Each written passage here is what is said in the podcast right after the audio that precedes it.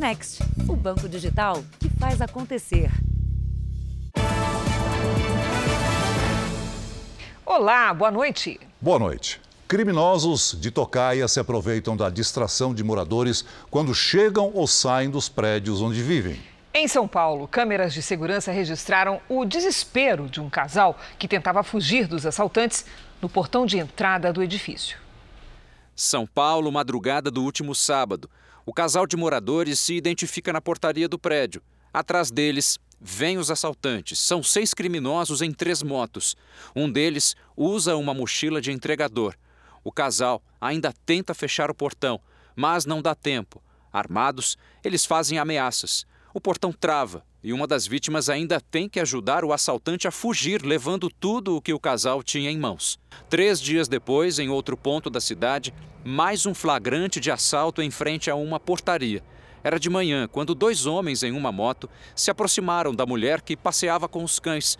Um dos assaltantes aponta uma arma. A vítima se esforça para tirar os anéis dos dedos. Com a Luísa, aconteceu algo parecido. A estudante tinha acabado de sair de casa quando foi rendida por um homem armado. Enfim, ele apareceu armado, pediu para eu passar tudo. Nós descobrimos depois que, que eles estavam em dois, né? Era uma dupla e o outro estava esperando logo na esquina. Então, por sorte que ele não fez nada, né? Ao conhecer essas histórias e saber que elas têm ocorrido com frequência, é natural que se pense o que fazer para evitar esse tipo de crime. Alguns condomínios, como esse aqui, têm investido pesado em segurança, inclusive com tecnologia, que nesse caso é com reconhecimento facial. Mas é aí que tem um detalhe: isso não é para todo mundo. A realidade da maioria das pessoas é diferente, sem tanta estrutura para se proteger da violência. Este especialista em segurança dá algumas dicas. Uma iluminação local, seja na residência ou seja na rua, né, se for à noite, por exemplo, até para que o efeito de surpresa não seja direto, não é? até que a pessoa que fica em casa, a outra chegando, é, se movimentar, olha, eu estou chegando, você pode dar uma, uma olhadinha na rua? Para quem foi vítima, o maior desafio é conviver com o medo. E aí virou um medo constante, uma insegurança constante de, de sair de casa, de fazer, de, de comprar um pão na padaria, em qualquer horário, né? A polícia de São Paulo encontrou o carro usado no sequestro de um ambulante paraguaio. Ele teria sido espancado e morto a mando de um comerciante. Você acompanhou esse caso nesta semana aqui no Jornal da Record. Agora à noite, o veículo deve passar por perícia para encontrar possíveis manchas de sangue. Após sete meses, os investigadores encontraram o carro utilizado no crime. Ele estava no Rio de Janeiro e foi trazido para a capital paulista. Segundo a polícia, o veículo é o mesmo que aparece nessas imagens. Quatro suspeitos estão dentro dele. Durante quase cinco horas, eles ficaram à espera da vítima, que chegou nesse carro preto. Blas Benites, um paraguaio de 30 anos, foi rendido, espancado e levado até Sorocaba, no interior do estado, onde foi morto na zona rural. De acordo com a polícia, o carro branco era usado pelo comerciante Joelson Araújo. Ele foi preso na terça-feira suspeito de ser o mandante do assassinato. Joelson é dono de lojas de equipamentos eletrônicos. Uma delas fica no centro de São Paulo a investigação revelou que o comerciante acreditava que Blas fazia parte de uma quadrilha que furtou uma carga valiosa dele. Logo depois do crime, Joelson publicou ameaças ao suspeito. Me roubou, vou buscar onde tiver. Pode ir para o Paraguai, pode ir para os Estados Unidos, eu vou atrás, não perdo não. Nós conseguimos comprovar que não foi apenas uma ameaça, né? uma, uma palavras soltas. A gente conseguiu comprovar que ele realmente foi atrás do, da vítima e acabou por arrebatá-la ali da, na frente da sua residência. No celular de Joelson foram encontradas fotos dele ostentando pistolas dentro da loja e também numa banheira. Durante um jogo de cartas, quatro armas aparecem na mesa junto com bebidas e dinheiro. Segundo a polícia, logo depois do crime, Joelson ficou preocupado e fez pesquisas suspeitas na internet. Ele queria aprender a eliminar provas. Um dos termos pesquisados foi como apagar vestígios de sangue no carro. Hoje à noite, o veículo será periciado com um produto específico para encontrar possíveis manchas. O carro foi encontrado no Rio de Janeiro porque a companheira do comerciante o deixou com uma conhecida. Antes disso, a mulher tentou negociar o automóvel na internet. Para a investigação, o comerciante queria fazer o carro desaparecer. A defesa de Joelson nega a participação dele no crime. Pelo conteúdo ao qual a defesa teve acesso, até o presente momento, não há nada nos autos que ligue Joelson ao suposto delito. Veja agora outros destaques do dia. Desemprego cai e registra o menor índice em mais de seis anos. Nova presidente da Caixa terá carta branca para fazer mudanças na direção do banco. Supremo impõe sigilo em investigação de suposta interferência de Bolsonaro na PF. Senado vota projeto que amplia benefícios sociais. A falta de trens para ligar a periferia ao centro das grandes cidades brasileiras.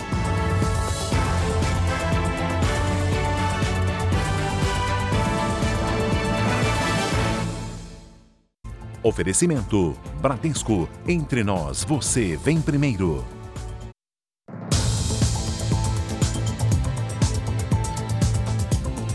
Um menino de 10 anos foi atacado por um pitbull enquanto brincava com o irmão na Baixada Fluminense. O cachorro tinha sido abandonado dias antes na rua. A polícia ainda não identificou o dono do animal. A família está assustada. Uma criança saudável que anda de bicicleta, corre, solta pipa, joga bola, né? Imagina tiver que amputar a perna, a gente fica triste, mas graças a Deus deu tudo certo. Nicolas, do nascimento de 10 anos, ficou gravemente ferido na perna e precisou passar por uma cirurgia para a reconstrução do músculo. Apesar do susto, os médicos informaram que ele não deve ficar com sequelas. O menino estava com o irmão de 14 anos quando os dois foram atacados por um cachorro da raça Pitbull. A câmera da rua registrou o desespero. O mais velho tenta proteger Nicolas no colo, mas o menino cai. O cão continua o ataque. Um vizinho corre para ajudar. Os dois irmãos soltavam pipa nesse terreno quando foram atacados. Os vizinhos contam que o cachorro já estava solto havia dias pelas ruas do bairro e que teria sido abandonado por aqui. Até agora, nem o animal, nem o dono dele foram encontrados. Moradores do bairro dizem que antes de começar a circular na região, o pitbull passou um dia acorrentado perto de um cemitério. Os dados mais recentes do IBGE mostram que só no ano de 2020, quase 3 milhões e meio de animais foram deixados nas ruas do Rio de Janeiro. Em todo o país foram cerca de 30 milhões, a maioria cães e gatos. O abandono de animal é crime, com pena de até dois anos de prisão. Segundo o Código Civil, o dono do pitbull que atacou a criança no Rio também pode ter que ressarcir a família pelo dano causado. Se descobriu o dono, que ele tem a responsabilidade, né? Vai esperar o pior para poder tirar esse cachorro da rua. Mais de 50 caminhões foram recuperados pela polícia de Goiás numa operação contra o roubo de cargas. A quadrilha responsável pelos crimes atuava em pelo menos sete estados. 170 policiais civis e rodoviários participaram da operação em Goiás, São Paulo, Tocantins Rio Grande do Sul, Maranhão, Paraná, Mato Grosso do Sul e Rondônia. 58 caminhões foram recuperados e três pessoas presas em flagrante por posse ilegal de arma e uso de documento falso. Também foram cumpridos mais de 40 mandados de busca e apreensão contra os suspeitos de roubo de carga e de carro, receptação e lavagem de dinheiro. A estimativa é que a quadrilha tenha causado um prejuízo de 100 milhões de reais nos últimos cinco anos. O líder dessa organização, que é vinculada a uma facção é, criminosa de São Paulo, é, conhecida em São Paulo, preencher a função de contador dentro dessa facção, ele montou essa, essa estrutura para, de certa forma, lavar o dinheiro que era obtido por essa facção com venda de drogas. Segundo as investigações, os caminhões roubados tinham os chassis adulterados e ganhavam novos documentos. Em seguida, eles eram revendidos. A polícia também investiga a possível participação de um funcionário do Detran do Pará no esquema. Uma outra parte da quadrilha era responsável por repassar a carga transportada pelos caminhões roubados para comerciantes. Cargas de frios e de sementes essas cargas eram vendidas bem abaixo do preço de mercado, o lucro obtido era um lucro exorbitante. Uma boa notícia para o trabalhador brasileiro. Pela primeira vez em mais de seis anos, a taxa de desemprego caiu abaixo dos 10%. É o que o Marcelo esperava havia mais de seis meses. O treinamento no primeiro dia em um novo emprego. Tira um peso das minhas costas bem grande, porque vou poder atualizar minhas contas, poder né, dar assistência dentro da minha casa. Estava já meio que até frustrado, humilhado, para ser sincero. O Francisco também começou hoje para finalmente voltar a colocar a vida em ordem e deixar o sufoco para trás. Hoje eu vou poder custear minhas despesas, dar alimento para meu filho, saber que eu vou ter um local para dormir. A empresa que presta serviços terceirizados está aumentando os processos seletivos. Os clientes querem mais funcionários para serviços de limpeza, recepção e portaria. O cliente também nos procura por um aumento de quadro, por uma melhoria, seja por uma função administrativa, muitas vezes também por um cargo operacional, mas isso demonstra realmente um aquecimento no mercado pela procura realmente da mão de obra. O que a gente vê aqui é um exemplo da recuperação que vem ocorrendo no mercado de trabalho. Os números do IBGE mostram que empresas estão aumentando as contratações e tem mais gente conseguindo trabalho. A taxa de desemprego caiu de 10,5% no trimestre anterior para 9,8% em maio. É o menor percentual de brasileiros sem ocupação desde janeiro de 2016. O resultado foi melhor do que analistas do mercado de trabalho previam.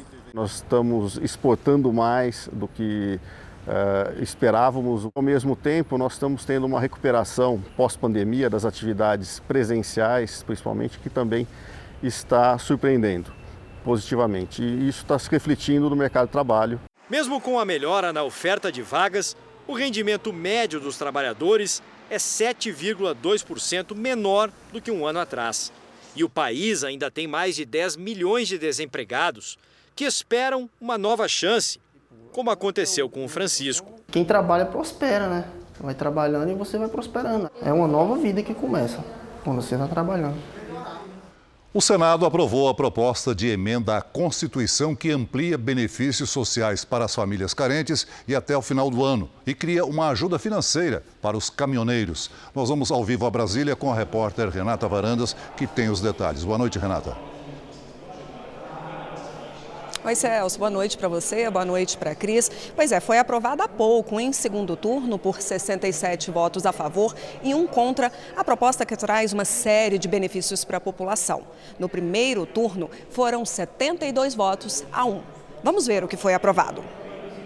A proposta prevê zerar a fila do Auxílio Brasil, incluindo 1 milhão e 600 mil famílias carentes no programa. O benefício passará de 400 reais para 600 reais por mês. Será criado um auxílio aos caminhoneiros no valor de 1.000 reais por mês. Para pagar este benefício, será declarado estado de emergência. O Vale Gás será ampliado. Quase 6 milhões de famílias vão receber 120 reais a cada dois meses. Os estados serão compensados pelas passagens gratuitas a idosos no transporte público e pelas reduções de impostos sobre o etanol.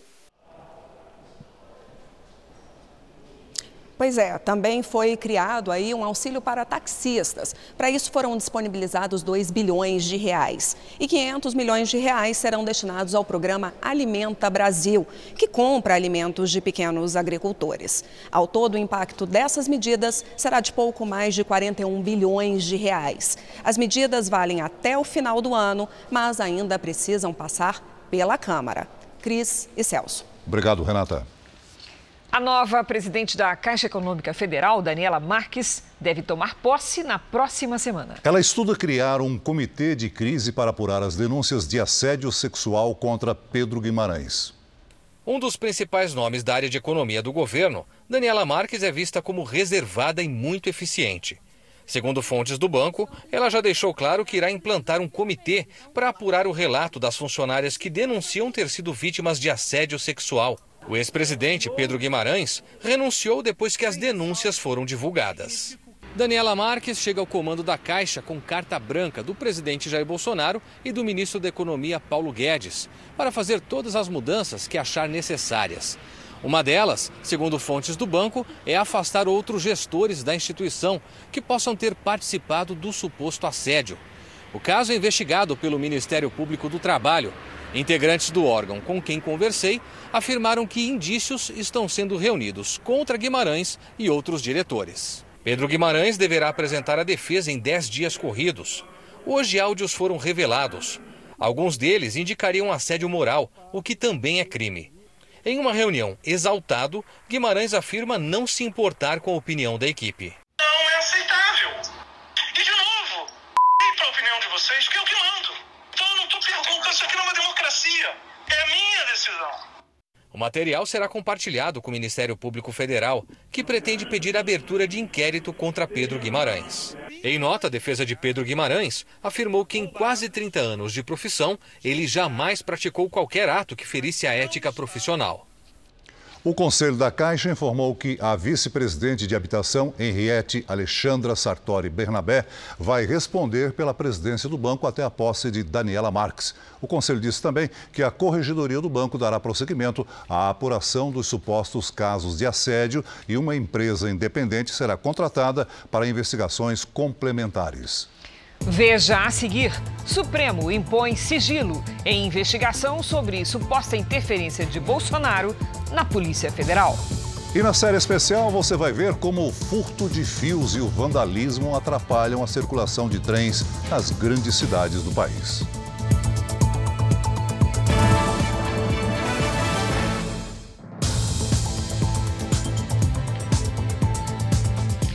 O Supremo Tribunal Federal decretou sigilo sobre o inquérito que apura a suposta interferência do presidente Bolsonaro na Polícia Federal durante as investigações contra o ex-ministro da Educação, Milton Ribeiro. O presidente esteve hoje pela manhã em Campo Grande, Mato Grosso do Sul. O presidente entregou casas populares. A gente sente no olhar dessas pessoas, em qualquer lugar do Brasil, quando se entrega uma chave, um olhar de felicidade. O meu pai teve a sua primeira casa doada por uma irmã dele quando eu tinha 30 anos de idade e servia aqui, tinha acabado de passar aqui por Newark. Não tem preço esse momento. Logo depois, Jair Bolsonaro retornou a Brasília sem compromissos oficiais. O presidente foi informado pela Advocacia Geral da União sobre a decisão do Supremo Tribunal Federal, que decretou o sigilo do inquérito que apura uma suposta interferência de Bolsonaro nas investigações contra o ex-ministro da Educação, Milton Ribeiro. Ainda não há um prazo para a conclusão do inquérito. Esta quinta-feira foi o último dia de trabalho do ex-ministro da Defesa Braga Neto como assessor especial do presidente Jair Bolsonaro. O general deixa o cargo nesta sexta-feira para cumprir a exigência da lei eleitoral e poder disputar as eleições em outubro. Braga Neto foi indicado pelo presidente como seu candidato a vice-presidente.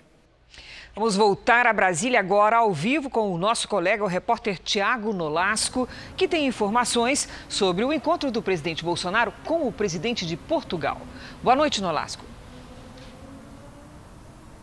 Oi, Cris. Boa noite para você, para o Celso e para todos. O presidente Jair Bolsonaro tem dito nos bastidores que pode cancelar o encontro com o presidente português Marcelo Rebelo.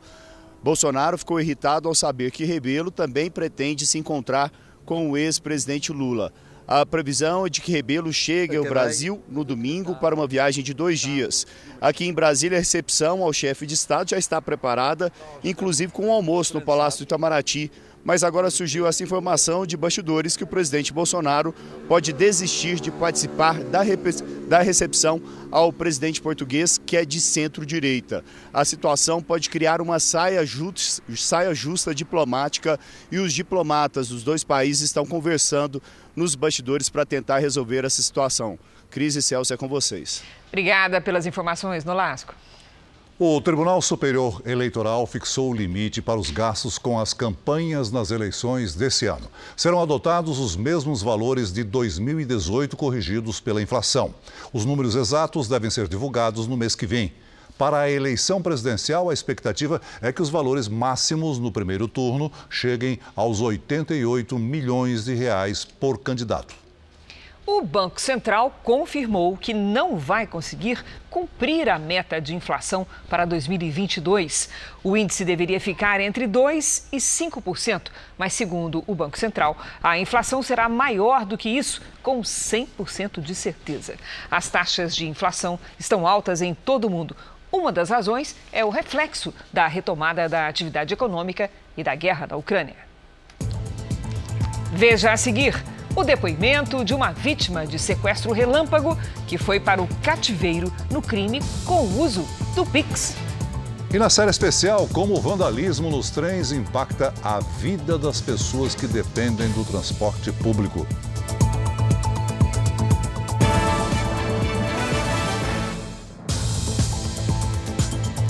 O ministro do Supremo, Luiz Roberto Barroso, prorrogou até 31 de outubro a decisão que impede despejos e desocupações de imóveis devido à pandemia. O ministro argumentou que, após um período em queda, os números da Covid voltaram a subir. Barroso solicitou que o presidente do Supremo, o ministro Luiz Fux, convoque uma sessão para discutir o assunto. Desde que o Pix começou a ser usado para facilitar as transferências bancárias no país, o número de vítimas de sequestro relâmpago triplicou em São Paulo. É, pessoas estão sendo mantidas em cativeiro e ameaçadas de morte enquanto os criminosos tiram dinheiro das contas.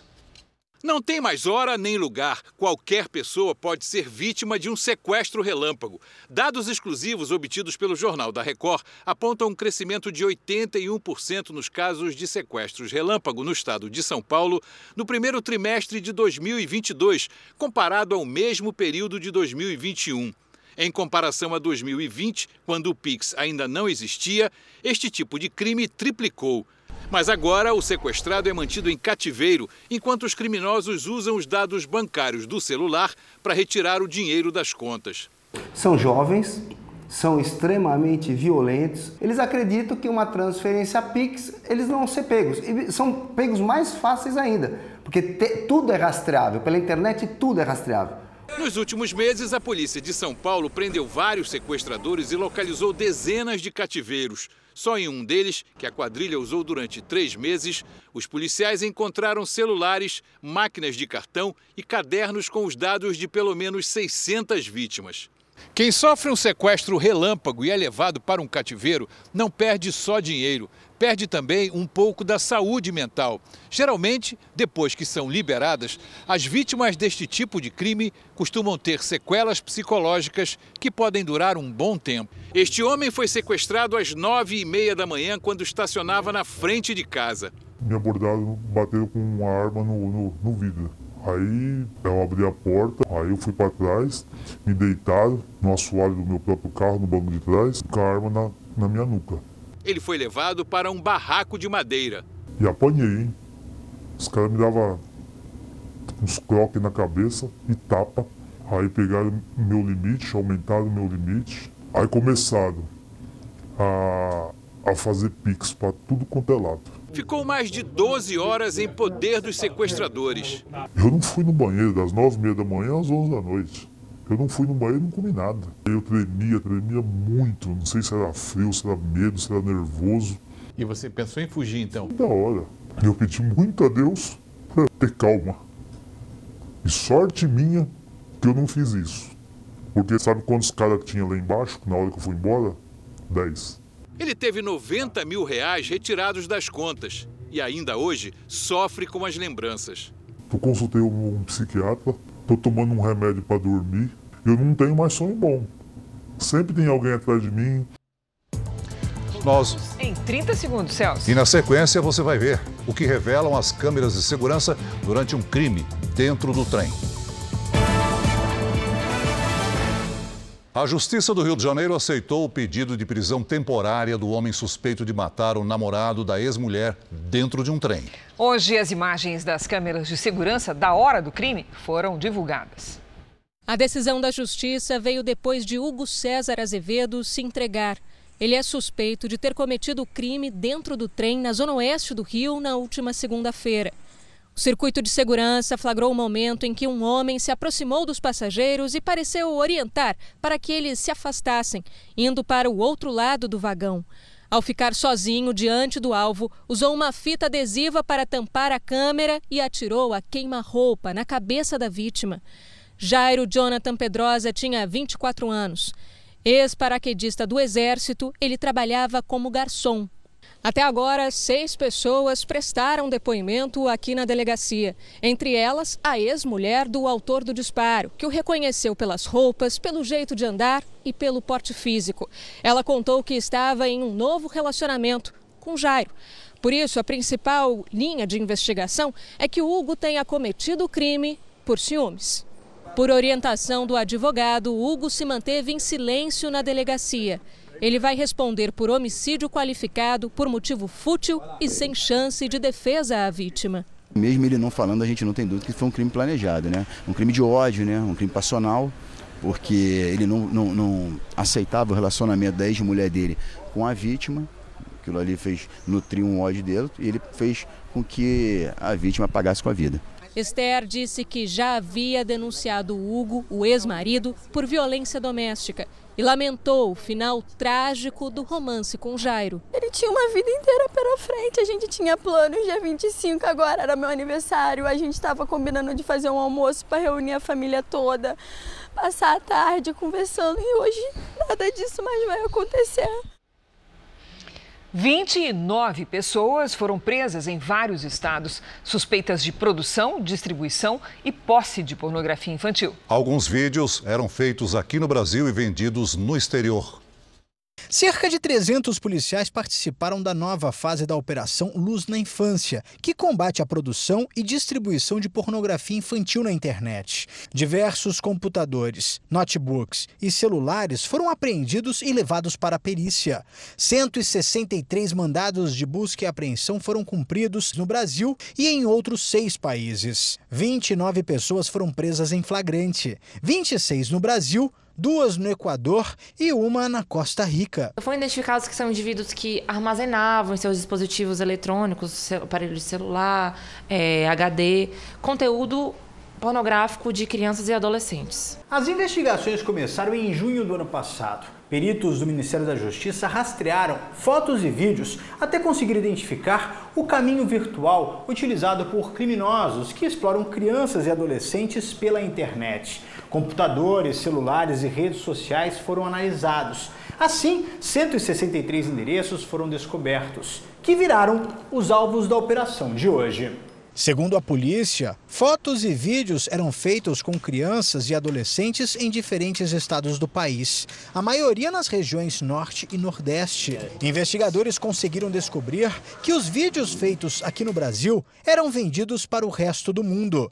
Entre os países citados estão Estados Unidos, Equador, Costa Rica, Paraguai, Panamá e Argentina. Ainda tem muito predador para ser identificado. Então, o trabalho preventivo é muito, muito mais importante do que a repressão.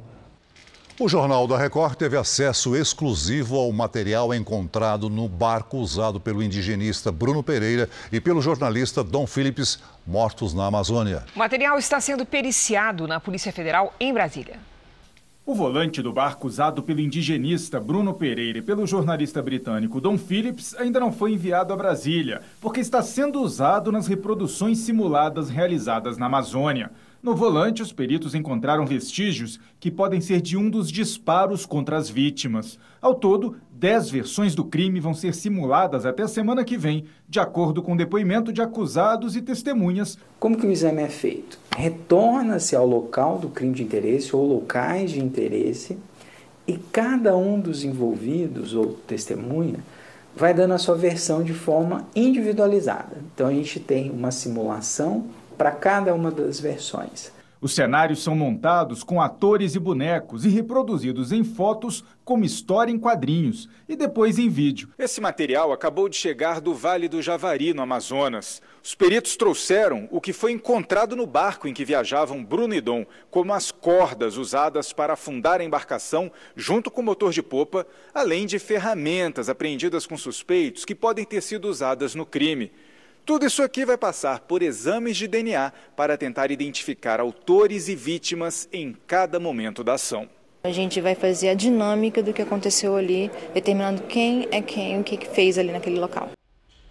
O total de casos de varíola do macaco no Brasil subiu para 37. Segundo o Ministério da Saúde, São Paulo concentra a maior parte dos casos confirmados. O estado tem 28 registros da doença.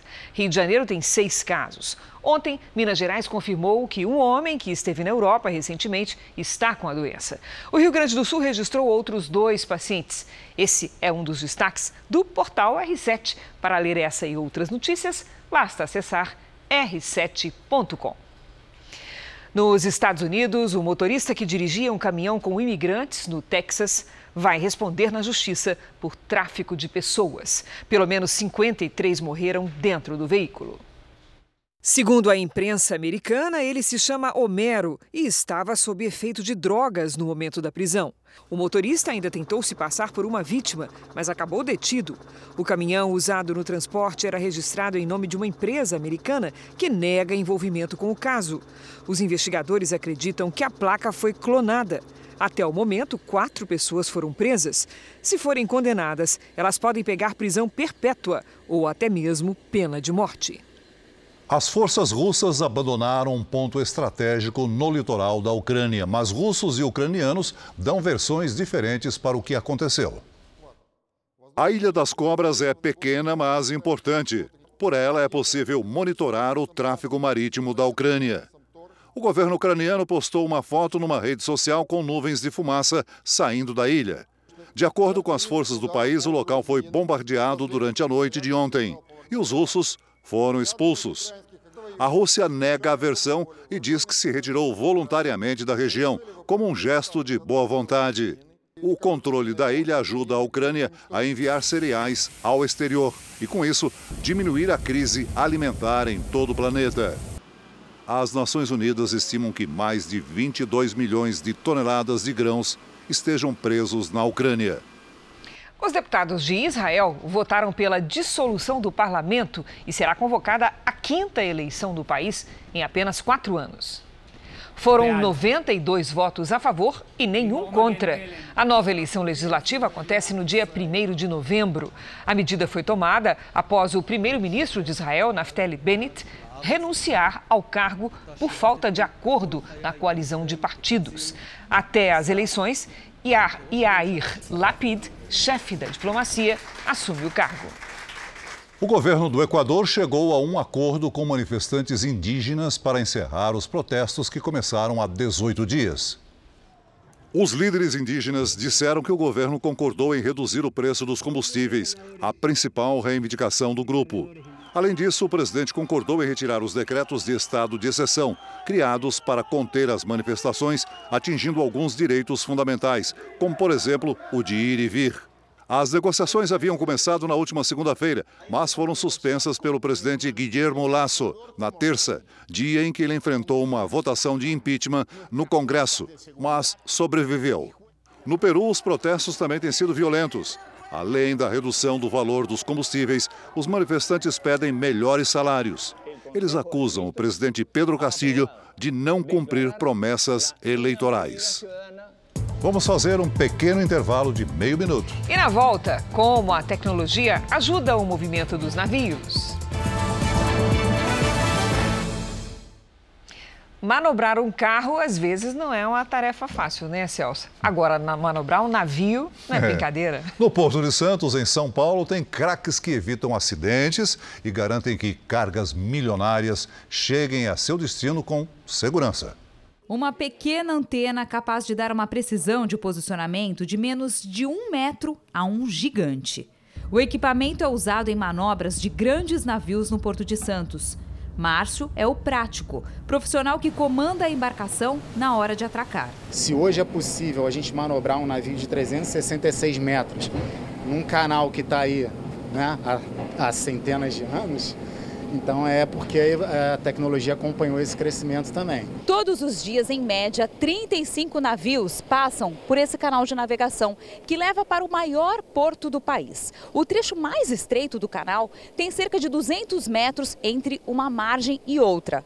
Parece muito, né? Mas o navio precisa passar no exato ponto onde a profundidade é maior. E esse ponto na tela do computador parece uma grande avenida. O Elder mede a profundidade do canal. Essa batimetria é importante para se manter atualizada, para que o navio não se encalhe. Os equipamentos são capazes de prever mudanças no tempo e nas marés. No final de maio, por exemplo, os aparelhos identificaram que haveria ressaca forte e ondas de mais de 3 metros. O porto ficou fechado para passagem de navios por mais de 20 horas. Mesmo com essa tecnologia, no ano passado, uma forte e inesperada rajada de vento fez com que um navio que estava leve, com pouca carga, batesse e destruísse parte do atracadouro de balsas da travessia entre Santos e Guarujá. Apesar da gravidade do acidente, ninguém ficou ferido, porque o prático a bordo do navio avisou o comando da travessia para esvaziar as balsas. Com aquele vento atuando naquela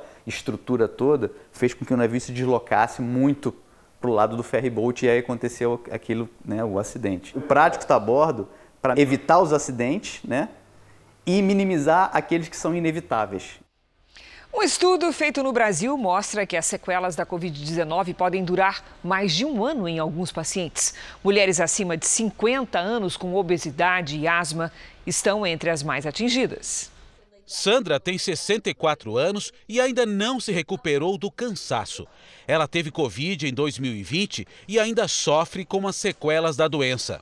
E eu procurei um médico para ter o um entendimento, né, uhum. se essa, essas causas seriam da Covid ou não. E ele disse que sim, sim, que não seria só eu, uma pesquisa feita pela Fiocruz aponta que essas sequelas podem durar mais de um ano. As chances de apresentar sintomas prolongados são de até 30%. As mulheres com idade entre 50 e 60 anos com asma ou obesidade são as mais atingidas. Esse hospital em Porto Alegre criou um setor específico para atendimentos pós-Covid.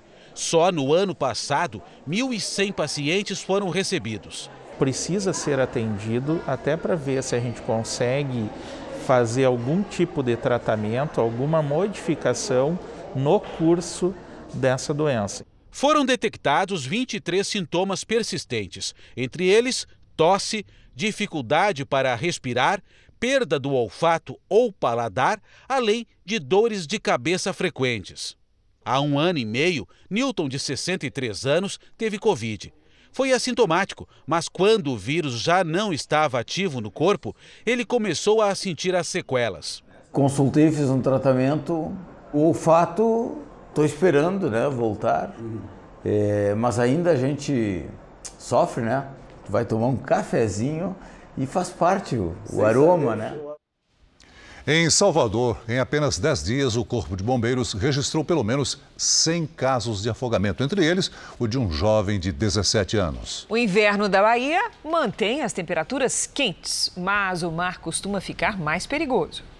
Darlan Santos da Conceição, de 17 anos, desapareceu após um banho de mar em uma praia de Salvador. Ele disse: Meu pai, eu vou na praia com a minha tia. Eu disse: Vá, mas tenha cuidado, tá? Após dois dias de buscas, o corpo do jovem foi encontrado a cerca de um quilômetro de distância do local do desaparecimento. Durante o inverno, os afogamentos em Salvador são mais frequentes por causa das correntes de retorno. É um fenômeno que se forma pelo acúmulo de água na parte rasa do mar devido à ação do vento e das ondas. Em média, 15 pessoas morrem afogadas diariamente no Brasil. E aqui em Salvador, nos últimos 10 dias, 100 casos de afogamentos foram registrados. Muitos desses acidentes acontecem pelo desrespeito aos limites do próprio corpo e às normas de segurança e o desconhecimento do local de mergulho. A pessoa é arrastada para uma parte mais funda. Quem tem uma habilidade com natação consegue se recuperar e voltar para a beira da praia. Quem não tem, é, começa o desespero porque ela vai levar de uma parte que estava dando pé para uma parte que já não dá mais para ficar de pé. Nesta quinta-feira, as temperaturas ficaram próximas de zero grau nas serras Gaúcha e Catarinense. Vamos conversar com a Lidiane Sayuri. Boa noite, Lid. O friozinho vem chegando. Vem chegando sim, Cris. Boa noite para você, Celso, para quem nos acompanha. Olha, vem onda de frio, mas não vai ser aquela onda congelante ainda, viu? A última frente fria não teve força suficiente para afastar a massa de ar seco que está sobre o Brasil. Então, dessa vez, o frio não será tão intenso. Esta massa de ar mantém o tempo firme do Acre até o Rio Grande do Sul. A umidade baixa e a vegetação vulnerável podem trazer risco de queimadas em toda esta área vermelha aqui do mapa. Já no litoral do Nordeste, a chuva forte pode causar alagamentos em Pernambuco, Alagoas e Sergipe. Logo cedo tem chance de geada nos pontos mais altos das serras do Rio Grande do Sul, de Santa Catarina e do Paraná.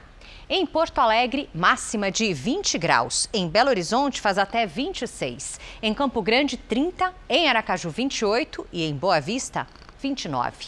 Em São Paulo, a semana termina sem chuva. A sexta começa com 11 graus e à tarde faz 25. No final de semana, até 28 graus. No Tempo Delivery, atendemos o Maurício, que é de Senhor do Bonfim, Bahia. Vamos lá. Oi, Maurício! Nos próximos dias, o sol aparece entre algumas nuvens e a partir da tarde tem previsão de pancadas de chuva. Nesta sexta, máxima de 26 graus. Sábado e domingo, com 28. Agora é o José Henrique, da cidade de Alumínio, interior de São Paulo. Olha aí, José Henrique, céu de brigadeiro aí para você, viu? Limpinho, sem nuvens e, consequentemente, sem chuva. Nesta sexta faz até 25 graus. No fim de semana, máxima de 26. Faça como eles e também participe aqui do nosso Tempo Delivery. Basta mandar uma mensagem pelas redes sociais com a hashtag você no JR. Cris, Celso. Obrigada, Lidy. Até amanhã, Lidy. Até. Olha, nas Filipinas, o filho de um ditador derrubado há 36 anos em um levante popular tomou posse como o novo presidente. Ferdinand Marcos Júnior ganhou as eleições com grande vantagem e tomou posse na capital, Manila. O pai, Ferdinand Marcos, governou as Filipinas por 21 anos, uma gestão marcada pela perseguição aos adversários políticos e pela corrupção. Décadas depois, o filho, que se tornou presidente, prometeu mais empregos e investimentos. Em Portugal, 338 casos de abuso por integrantes da Igreja Católica foram identificados e validados por uma comissão independente ao longo de seis meses de investigação. Destes, apenas 17 casos foram enviados ao Ministério Público. Os outros prescreveram. Vamos a um intervalo bem rapidinho, 30 segundos. Quando voltarmos, você vai ver. Em São Paulo, assaltantes numa moto são derrubados por um motorista de aplicativo e atingem três pessoas na calçada. Em São Paulo, três pessoas se feriram atingidas pela moto de criminosos em fuga. Os assaltantes estavam em duas motos. Um motorista de aplicativo que presenciou o assalto jogou o carro em cima do motociclista. Um dos criminosos, ao cair no chão, atingiu três pessoas que estavam na calçada. Elas tiveram ferimentos leves. A vítima do assalto contou que tinha acabado de sair de uma agência bancária com mais de 4 mil reais quando foi rendida. Os assaltantes fugiram levando dinheiro. Nas grandes cidades brasileiras faltam trens que levam da periferia para o centro. E quando eles existem, costumam tornar difícil a vida de quem usa. É o que você vai ver no episódio de hoje na nossa série especial.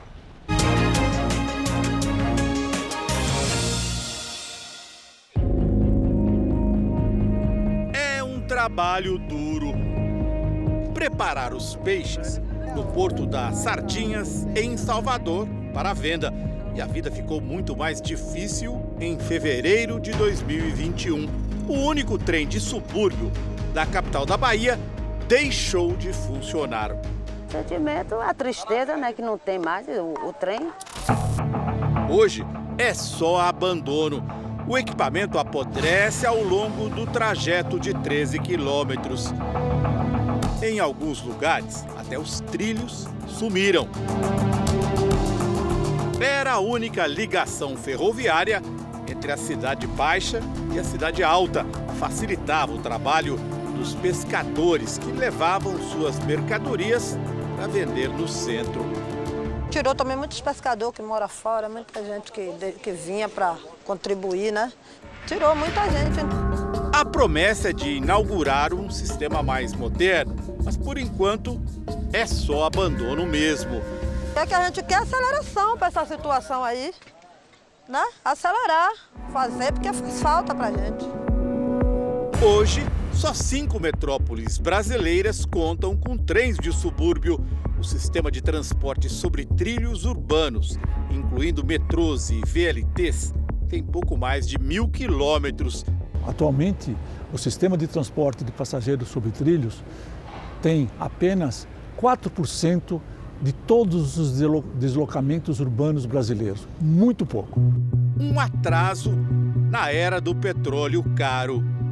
Não emitimos gases, a gente evita acidentes. O tempo de deslocamento é muito mais curto.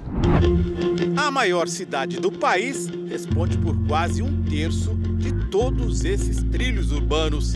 Ainda assim, a Clédia gasta um tempão de ônibus para chegar ao terminal do trem.